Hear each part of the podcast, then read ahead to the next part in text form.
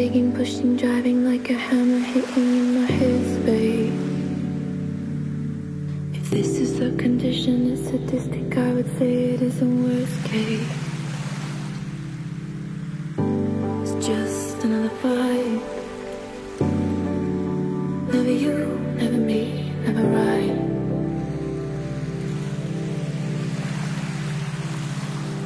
Nothing hurts.